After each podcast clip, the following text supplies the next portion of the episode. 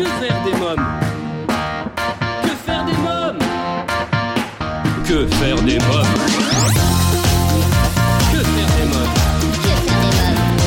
Que faire des mômes Que faire des mômes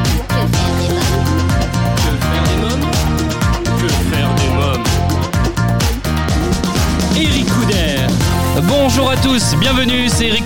Si vous écoutez Que faire des mômes, c'est que vous cherchez sûrement comment occuper vos enfants.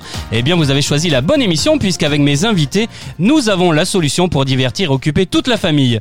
Au sommaire de ce nouveau numéro de Que faire des mômes et comme chaque semaine, je vous dévoilerai ma sélection sortie en famille, les films à voir au cinéma, les spectacles à ne pas manquer. Je vous présenterai ma sélection livres. Mes invités aujourd'hui, Marielle Drigman pour Princess and Fairy Tales, Stéphane Lebrati, directeur du Cours Rocher et du Fab Lab, et Azuki Agino, comédienne, formatrice et auteur pour 1, 2, 3 sucré, un spectacle ludo-pédagogique sur l'art de bien manger. Cette émission vous est proposée grâce au soutien de nos partenaires Étoile de rêve et l'atelier du futur papa Bordeaux. Étoile de rêve, c'est 15 ans d'expérience dans les événements pour enfants. Vous avez un anniversaire ou une fête de famille à fêter? Plus, contactez-nous au 01 45 74 11 23. 01 45 74 11 23. Une équipe de professionnels est à votre écoute sur Paris et la région parisienne, dès la prise en charge de votre demande jusqu'au jour de votre fête. Préparez-vous au bonheur d'être père. L'atelier du futur papa Bordeaux vous propose trois ateliers innovants et dédiés aux futurs et nouveaux papas. Devenez un papa formidable en participant à ces ateliers. L'atelier du futur papa Bordeaux, votre partenaire pour une nouvelle vie de famille. L'atelier du futur papa Bordeaux, l'art d'être père sans un père. Réservez votre atelier dès maintenant sur atelierdufuturpapa.com. Euh, Dans Que faire des mômes, il est temps à présent de parler cinéma. Que faire des mômes? Cette semaine, je vous parle du film L'appel de la forêt sorti le 19 février et réalisé par Chris Sanders qui réunit Harrison Ford et Omar Sy. Nous avons été invités à la projection presse et nous avons adoré. On y raconte les aventures de Buck, toutou au grand cœur, arraché à sa vie paisible de chien en Californie. Il se retrouve enrôlé comme chien de traîneau dans les étendues sauvages du Yukon canadien pendant la ruée vers l'or des années 1890. Buck va devoir s'adapter et lutter pour survivre jusqu'à finalement trouver sa véritable place dans le monde en devenant son propre maître. Je vous propose de découvrir la bande-annonce. Le Yukon est un endroit dangereux. On ne sait jamais ce qui peut arriver. Je suis monté ici parce que je ne voulais plus côtoyer personne. Et puis j'ai rencontré Buck. C'était un chien différent des autres. Il avait été gâté. Et il avait souffert. Mais on ne pouvait pas le briser. Je ne sais pas d'où tu viens, mais je sais où tu es aujourd'hui. Bienvenue au bout du bout du monde. On va lui laisser une minute. Je crois qu'il n'a encore jamais vu de neige. Ça te dirait de tenter l'aventure Au-delà des cartes. On pourrait aller, toi et moi, là où personne n'est encore allé. Voir ce qu'il y a là-bas. L'appel de la forêt, un merveilleux film à découvrir en famille au cinéma. À présent, dans Que faire des mômes, je reçois Marielle Drigman de l'agence Princess et Fairy Tales. Bonjour Marielle Drigman. Bonjour. Alors racontez-nous, comment est née euh, Princess and Fairy Tales? Est-ce que c'est vrai que c'est une idée euh, de l'imagination de Margot, votre fille euh, tout juste âgée de 5 ans? Oui, euh, il y a maintenant euh, quatre ans, Margot souhaitait rencontrer la Belle au Bois dormant pour son anniversaire. Et euh, j'ai donc cherché un petit peu partout une, Belle au Bois dormant qui, ressemblait à l'image que s'en faisait Margot. Et je n'ai malheureusement pas trouvé. Et puis j'ai rencontré une, une jeune fille euh, adorable qui s'appelle Laetitia et qui a accepté d'être la Belle au Bois dormant pour Margot. Nous avons créé ensemble le costume et c'est ainsi que qu'a été créé Princesse et Fairy. Alors vous Marielle, vous êtes attachée de presse d'une grande multinationale, mais euh, développez cette idée avec la complicité, vous m'avez dit, de Laetitia, pour faire plaisir Oui. donc à votre petite fille. Euh, comment vous collaborez ensemble maintenant avec Laetitia? Qui fait quoi? Alors moi, je m'occupe euh, donc de toute la partie euh, commerciale, communication, marketing. Euh, et Laetitia s'occupe euh, de la partie animation. Donc euh, elle est animatrice et princesse surtout. Ah oui. Et une euh, une des euh, des princesses de Princesse et Fairy Tail. Elle fait le bonheur des enfants sous les traits de la Reine des Neiges euh, ou de la de la Belle au Bois dormant. En fait, sous euh, euh, elle, elle endosse différents rôles en fonction des, des souhaits euh, des enfants. Donc à travers cette initiative, vous souhaitez faire profiter tous les enfants qui désirent passer un moment privilégié avec leur princesse ou super-héros préféré. Hein? C'est ça. En fait, notre objectif, c'est vraiment que les enfants aient une rencontre euh, magique. Donc, aussi bien les super-héros, euh, pour les petits garçons ou certaines petites filles d'ailleurs qui adorent les super-héros, que les princesses. Parce qu'aujourd'hui, ce sont des références pour les enfants. Ils, les adorent, ils les connaissent, ils vivent avec euh, au quotidien. Et le fait de les rencontrer en vrai leur procure beaucoup de plaisir et beaucoup d'émotions. Et c'est ça que c'est ça qui nous anime chez Princesse et Fairy Tail. C'est vraiment de de leur mettre des étoiles dans les yeux au moment où ils rencontrent leur héroïne préférée ou leur euh, super-héros préféré. Euh, on sent vraiment qu'il y a, il y a un lien qui se crée euh, entre eux et leur, et leur héros et, leur, et le personnage. C'est vraiment ça qui, qui rend l'anniversaire un peu spécial. Euh, Quelles sont les formules que vous proposez alors? On propose des formules anniversaires de deux heures et demie, puisqu'on s'est rendu compte que vraiment c'était deux heures et demie, c'était le temps nécessaire à passer un moment euh, où on peut faire toutes les activités euh, de la danse, du chant, du maquillage, des loisirs créatifs. On a même une petite surprise euh, pour euh, pour l'enfant danser l'anniversaire. Donc tout ça, ça dure deux heures et demie. Euh, et on a des formules aussi de de visite, juste des petites visites d'une heure euh, pour les parents qui, qui ne souhaitent pas avoir de d'encadrement des enfants, mais juste que leur enfant euh, rencontre euh, la princesse. Alors il faut savoir que vos costumes sont de haute qualité et faits sur mesure. hein. Ça c'est une particularité chez vous en tout cas. hein. Oui, alors ce sont des costumes qui sont effectivement faits sur mesure par des couturiers euh, et euh, on tient vraiment à ce qu'ils soient euh, de très haute qualité. Ils sont entretenus régulièrement et, euh, et euh, les princesses mettent à peu près une heure, une heure et demie à se préparer avant de se déplacer à l'anniversaire. Donc euh, vraiment, on prend un grand, grand soin à la préparation euh, pour aller euh, au bal, pour faire honneur euh, aux mini-princesses. Euh, voilà, donc elles mettent énormément de temps à se préparer. Elles arrivent déjà préparées, donc elles tapent à la porte, elles sont déjà toutes préparées. Et quand la petite princesse ouvre la porte, elle accueille vraiment son invité d'honneur ou son héroïne comme ça, toute droit sortie de son compte. Alors où êtes-vous basé Alors nous, on est basé à Puteaux. Oui. Et euh, on évolue sur toute la région parisienne, euh, voire en Ile-de-France. Après, ça, ça dépend vraiment de, euh, des souhaits des personnes. Et on va parfois à une heure, une heure et demie de route de, de Paris.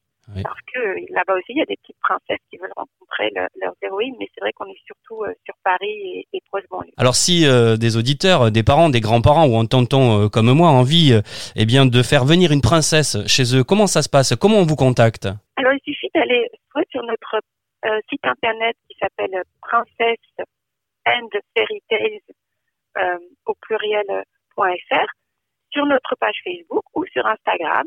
Euh, vous aurez toutes les photos de nos princesses, de nos anniversaires, et là, vous pourrez euh, avoir le détail euh, de nos formules et puis notre- nos coordonnées pour, euh, pour nous joindre.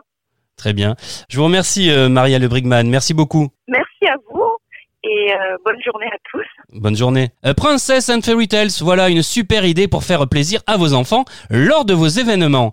Maintenant, dans Que faire des mômes, je reçois euh, Stéphane Lebrati. Bonjour Stéphane Lebrati. Bonjour.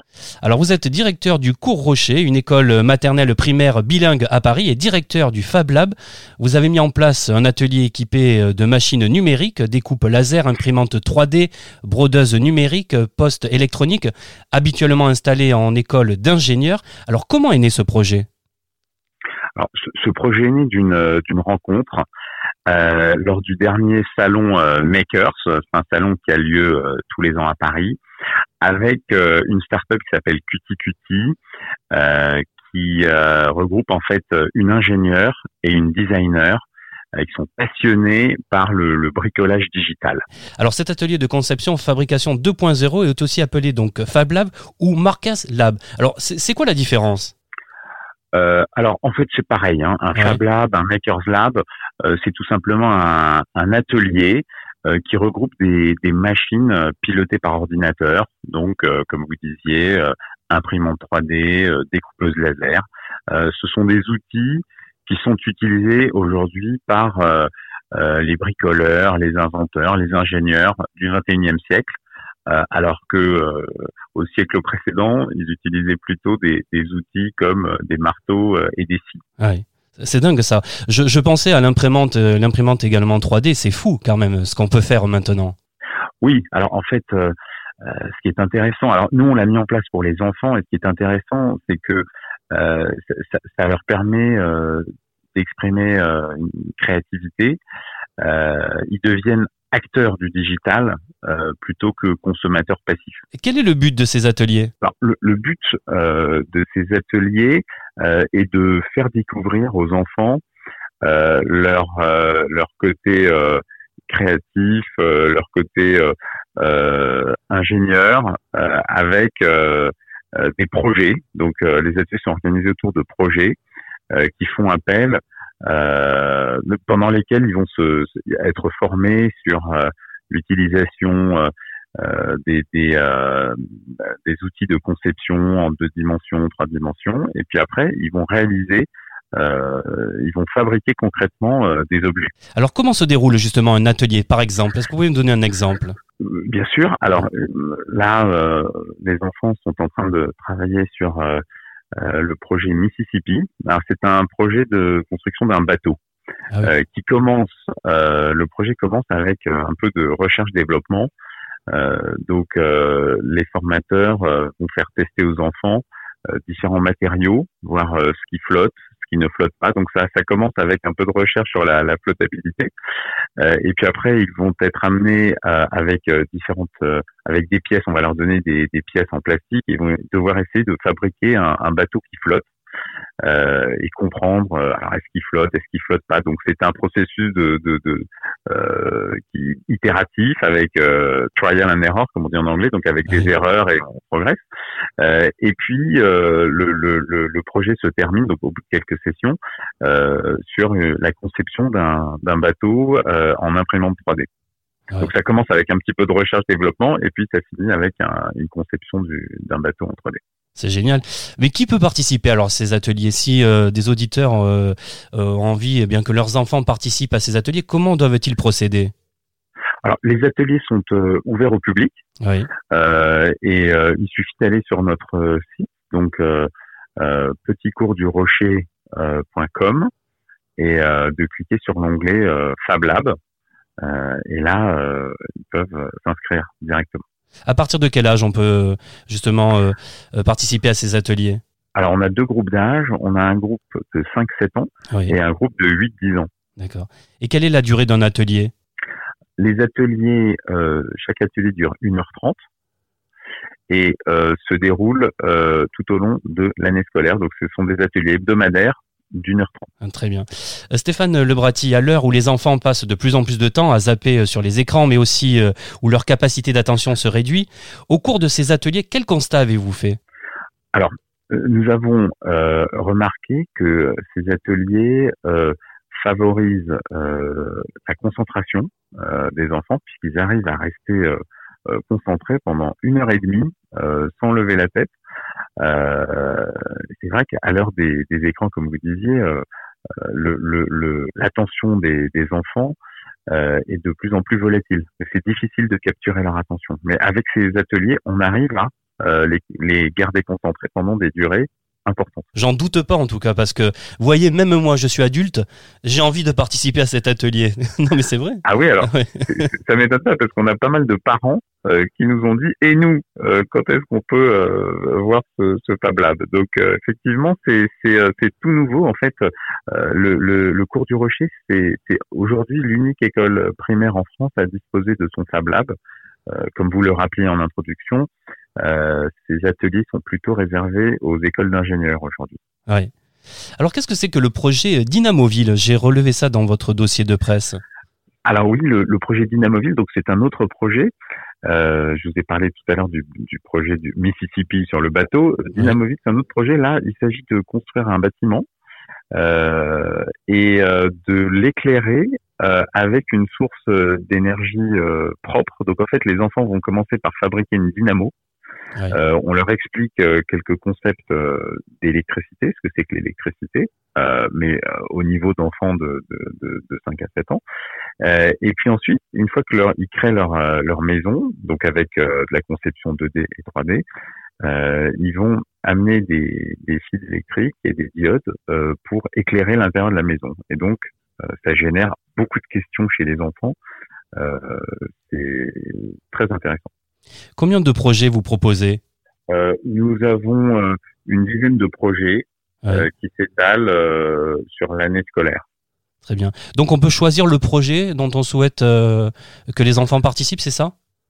Alors, en fait, on peut s'inscrire soit pour l'année scolaire, soit pour un projet, donc soit pour cinq séances. Donc les inscriptions, effectivement, c'est soit sur l'année scolaire, soit sur cinq séances. Donc cinq séances, c'est un projet. Très bien. quelques mots sur les formateurs qui initient les enfants. Alors, les formateurs, en fait, euh, sont issus de cursus euh, soit en design, donc euh, école d'art, soit école d'ingénieur, et ils savent manipuler donc les outils de création digitaux, donc la conception en 2D, la conception en 3D, et puis ensuite la réalisation avec les, les, les, machines numériques. ils sont avant tout passionnés par la création, le bricolage, euh, et euh, on a une, une super équipe. Je vous ai pas demandé, vous êtes situé où? Alors, on est dans le 8e arrondissement, oui. euh, à deux pas du parc Monceau. Très bien, très bien. Alors, euh, je rappelle, vous l'avez dit, mais je le rappelle encore une fois, cette initiative est unique en France, hein, au niveau primaire. Hein. Oui, alors euh, ces, ces, ces, ateliers sont, comme je disais, euh, habituellement euh, installés dans des écoles d'ingénieurs ou des écoles techniques en France. Euh, par contre, dans les pays anglo-saxons, euh, ça commence à se développer en école primaire. Euh, Stéphane Lebratti, avez-vous quelque chose à rajouter? Oui, je voudrais en fait juste ajouter un point, c'est que, comme je, je, je, le disais, les, les, les écoles primaires dans les pays anglo-saxons commencent à investir dans ce type d'ateliers. et des chercheurs donc dans ces pays se sont intéressés à l'impact de ces activités sur les enfants. Et euh, les résultats euh, sont euh, très intéressants puisque les chercheurs, donc c'est scientifiquement prouvé, ont montré que ces ateliers, ces activités en Fab Lab développent chez les enfants la curiosité, la démarche scientifique, la, la, persistance dans la résolution de problèmes, la collaboration, donc tout un tas de d'aptitudes qui vont être indispensable pour ces enfants du XXIe siècle. Ben, je vous remercie Stéphane Lebratti, merci beaucoup. Merci à vous pour votre accueil. Euh, vous écoutez Que faire des mômes, c'est Eric Couder. À présent, je reçois Azuki Aguino pour 1, 2, 3 sucrés, un spectacle à découvrir en famille tous les mercredis et samedis à 15h au Théâtre de Nel à Paris jusqu'au 28 mars. Bonjour Azuki Aguino. Bonjour. Alors, vous êtes comédienne, formatrice et auteur. Vous signez l'écriture, la mise en scène et interprétez 1, 2, 3 sucré, un spectacle ludo-pédagogique sur l'art de bien manger. Avant de parler de ce spectacle, quelques mots sur la compagnie euh, Yuzu. Alors, euh, tout d'abord, la compagnie Yuzu a été créée pour euh, les besoins de ce spectacle, 1, 2, 3 sucré, puisque c'est la première fois que euh, que j'écris un spectacle, que je mets en scène et que je fais tout euh, de, de, A à Z. Euh, et je suis euh, aidée en cela par ma comparse Audrey Lamarque qui joue également dans ce spectacle puisque ça parle de bien manger et que elle aussi est aussi dans le bien manger. Donc nous nous sommes bien retrouvés là-dessus. Oui. Audrey Lamarque qui signe aussi la scénographie et les costumes.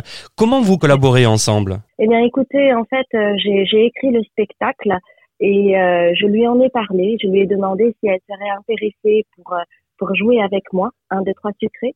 Et elle a accepté avec joie.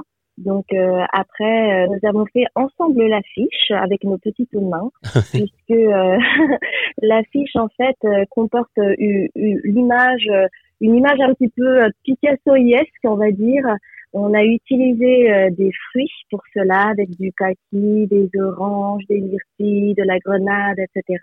Et nous avons euh, composé un visage assez assez rigolo, assez assez juicy, comme on dirait, euh, pour pour donner l'envie aux spectateurs de mieux regarder l'affiche et de comprendre en fait qu'on peut faire des choses rigolotes euh, avec avec du mieux manger. C'était un petit peu un petit peu euh, le, le message que l'on voulait passer parce que très souvent, euh, les enfants, dès que l'on parle de fruits et de légumes, ils sont ah, oh, ah, non, euh, alors que ça peut être vraiment très très bon, euh, très sucré, euh, goûtu, parce que le, le problème actuellement, c'est que les enfants mangent de plus en plus de produits industriels et on ne sait pas à quel point ça peut influer sur le comportement mais également, il faut savoir qu'au bout de trois jours de malbouffe, donc de, produits industriels, euh, les capacités du cerveau sont altérées. Donc, c'est assez dramatique pour les adultes de demain. Donc, c'était important pour moi de créer ce spectacle parce que, si vous voulez, euh, moi, je, je, je fais des, des, ateliers pour les enfants. Et dans un atelier de trois heures, il y a forcément une pause. Et je voyais euh, ce que les parents apportaient comme goûter pour leurs enfants. Et euh, à peine 3% des enfants avaient un fruit. C'est-à-dire que tout le reste n'était que des confiseries, euh, des, des, gâteaux industriels, etc. Et je voyais après coup la réaction des enfants. C'est-à-dire qu'ils étaient euh, plus dissipés, euh, parfois plus agressifs, agités, pas concentrés. Donc j'ai fait le lien avec ce qu'ils mangeaient et le, le, le, comportement qui s'en suivait. Et je me suis dit, il faut absolument faire quelque chose. Bien sûr. Alors votre maître mot, si je puis dire, sont, enfin vos maîtres mots, euh, si je puis dire, sont j'apprends, je sais, je fais. Vous êtes d'accord avec ça? Exactement, tout à fait. En fait, c'est l'expérience qui fait qu'on peut savoir si euh, il peut y avoir une différence ou pas. Parce que la théorie, c'est bien de dire euh, il faut manger cinq fruits et légumes par jour. C'est vrai. Plus on mange de fruits et de légumes, mieux on se porte et moins on a de problèmes de santé. Mais tant qu'on ne le fait pas véritablement comme une expérience, eh bien, on ne peut pas savoir exactement comment ça se passe au niveau du corps. Donc, c'est pour ça que j'aime cet, cet adage-là. oui. Alors, 1, 2, 3 sucré est un spectacle à la fois pédagogique et interactif également. Les enfants participent vraiment. Hein. ah oui. Ah oui, oui, ils participent vraiment. Euh, et d'ailleurs, euh, c'est en cela que les, les, enfants adorent ce spectacle, puisque euh, je fais monter sur scène des enfants, je leur fais faire des expériences, donc ils voient par eux-mêmes et euh, ils sont ravis parce que là, ils voient véritablement la certaine supercherie euh, euh, des, des, produits industriels. Je parle notamment des, des, des colorants. Donc, ils voient un petit peu la supercherie entre entre le fait que euh, effectivement nous on a besoin de couleurs parce que ça donne du pep, que ça donne envie. Les industriels ont bien compris tout ça, donc on fait une expérience justement pour montrer en fait que euh, ce n'est pas parce qu'il y a de la couleur qu'il y a plus de goût. Alors vous dites que c'est un spectacle interculturel mais également intergénérationnel. C'est vraiment pour tout le monde, pour toute la famille. Hein oui, c'est vraiment pour tout le monde, toute la famille. En fait, euh, dans ce spectacle-là, il y a plusieurs personnages. Euh, il y a notamment euh, le personnage principal qui s'appelle Momoko, qui est une jeune fille triado. Et il se trouve que sa maman est toujours très occupée à cause de son travail. Et heureusement pour elle, elle a une grand-mère japonaise qui est au Japon et elle s'entretient avec elle sur Skype. Donc sa grand-mère, quelque part, est détentrice de cette sagesse, de l'authenticité culinaire. Et donc elle va lui apprendre ce qu'est la voie du juste milieu. Euh, et, euh, et en même temps, parallèlement à cela, Momoko va à l'école. Et euh, heureusement pour elle, cette année-là, il y a une nutritionniste qui arrive à l'école et donc elle apprend beaucoup de choses justement sur euh, les additifs, sur les colorants, euh, sur les sucres cachés qu'il peut y avoir dans les produits sucrés mais aussi salés. donc elle va faire le lien avec tout ça et elle va comprendre que effectivement l'hyperactivité dont elle est sujette euh, et fait, fait référence un petit peu à, à ce qu'elle a l'habitude de manger, comme des chips. Ah oui. c'est vrai que certaines chips, dès qu'on en mange, on ne peut plus s'en passer, n'est-ce pas? J'avoue, j'avoue. voilà. L'intrigue, vous me disiez, se déroule entre la France et le Japon, en tout cas. Hein? Oui, Ouais. Oui, ça c'était un aspect très important parce que euh, moi je suis née en France. Bon, vous pouvez le constater quand je parle, mais euh, Vous parlez très bien le français. culture. Ah non, c'est vrai, oui, vraiment. parce que je suis née ici, oui. Ouais. Euh, mais c'est aussi parce que mes, mes parents sont japonais, j'ai quand même une, une culture japonaise. Euh, et il se trouve que euh, mes deux lignées euh, sont issues de, de, de la restauration euh, japonaise traditionnelle. Donc il était important pour moi de, de créer le lien entre le, le mieux manger, la, la, la tradition euh, japonaise, et puis euh, et puis le fait que je suis comédienne au final. Alors vous êtes comédienne, mais vous êtes également chef, hein, diplômé euh, euh, du. Alors c'est Plant Lab, hein, c'est ça, du chef Mathieu Kenny. Hein? Oui. Ouais. Oui, oui, oui, tout à fait. Euh, donc, euh, pour moi, euh, je, je m'intéresse depuis toujours euh, à la nourriture, à l'aspect de la nourriture, les nutriments également. Euh, donc, après avoir obtenu euh, ce, ce diplôme euh, du Plant Lab de, de Mathieu Kenny, euh, eh bien, j'ai associé donc mon savoir culinaire et puis, on va dire, ma patte d'autrice pour créer créer ce spectacle et, et vraiment faire un, un spectacle pédagogique. Mais je ne voulais surtout pas que ce soit chiant. Donc, euh, parce que c'est important pour les enfants que ce soit ludique, qu'ils apprennent et qu'ils expérimentent en même temps? Donc, pour moi, c'était euh, euh, c'était euh, ces trois choses-là étaient très importantes pour moi, que ce soit rigolo, qu'on apprenne des choses et que ce ne soit surtout pas chiant. Donc, euh, c'est assez euh, rythmé. Euh, il se passe beaucoup de choses, on fait des expériences. Vous me parliez tout à l'heure euh, de, de vos grands-parents. Euh, vous avez encore vos grands-parents? Malheureusement, non. Ouais. Donc, je, je les fais vivre via ce spectacle, en fait. Oui. Et il y a un passage assez émouvant euh, là-dessus, euh, justement, qui traduit un petit peu la voie du juste milieu. C'est-à-dire qu'il n'est forcément pas interdit euh, de manger de la junk food. Ce n'est pas le propos. Oui. C'est juste de trouver le juste milieu entre ce qui est bon pour la santé et euh, ce qui est appréciable parfois de manger, même si on sait très bien que ce n'est pas bon pour la santé, parce que parfois la bouche est un petit peu triste. Elle a envie de petites choses qui ne sont pas bonnes pour la santé. C'est Ah. normal. Euh, pour revenir à vos grands-parents, quel rapport vous entreteniez avec eux?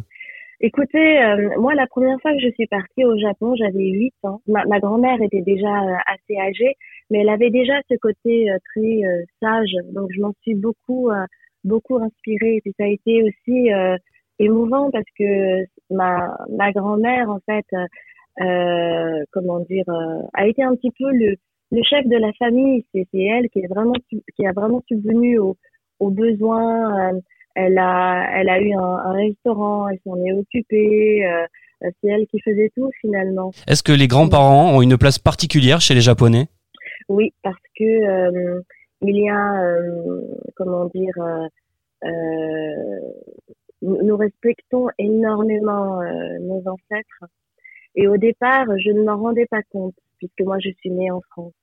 Mais euh, plus je grandissais et plus je me suis rendu compte qu'effectivement, en fait, euh, nous avons l'impression que nous sommes libres, mais en réalité, euh, nous avons en nous tous nos ancêtres avec nous. Donc, il est très important euh, de, de, de leur rendre hommage euh, par rapport à tout ce qu'ils ont pu faire pour les générations suivantes. Et ce spectacle, pour moi, est, euh, oui, est une façon de dire merci à, à, à, tout, tout, tout ce que les ancêtres ont pu faire euh, pour nous, pour que nous puissions exister, pour que nous puissions bien vivre et pour que nous puissions continuer euh, le, notre chemin, en fait. Donc oui, c'était très important. Alors, dans un tout autre registre, vous êtes comédienne, bien sûr. Alors, parlez-moi de Nina dans la série Profilage. C'est vous Euh, oui, c'est vrai que euh, euh, ce qu'il y a d'extraordinaire quand on est euh, quand on est comédienne, c'est que on peut jouer beaucoup de, de personnages, de registres différents. Donc moi, je viens du théâtre, mais après, je me suis aussi intéressée à ce qui est audiovisuel. Donc j'ai pu j'ai pu jouer, oui, pour la série Nina.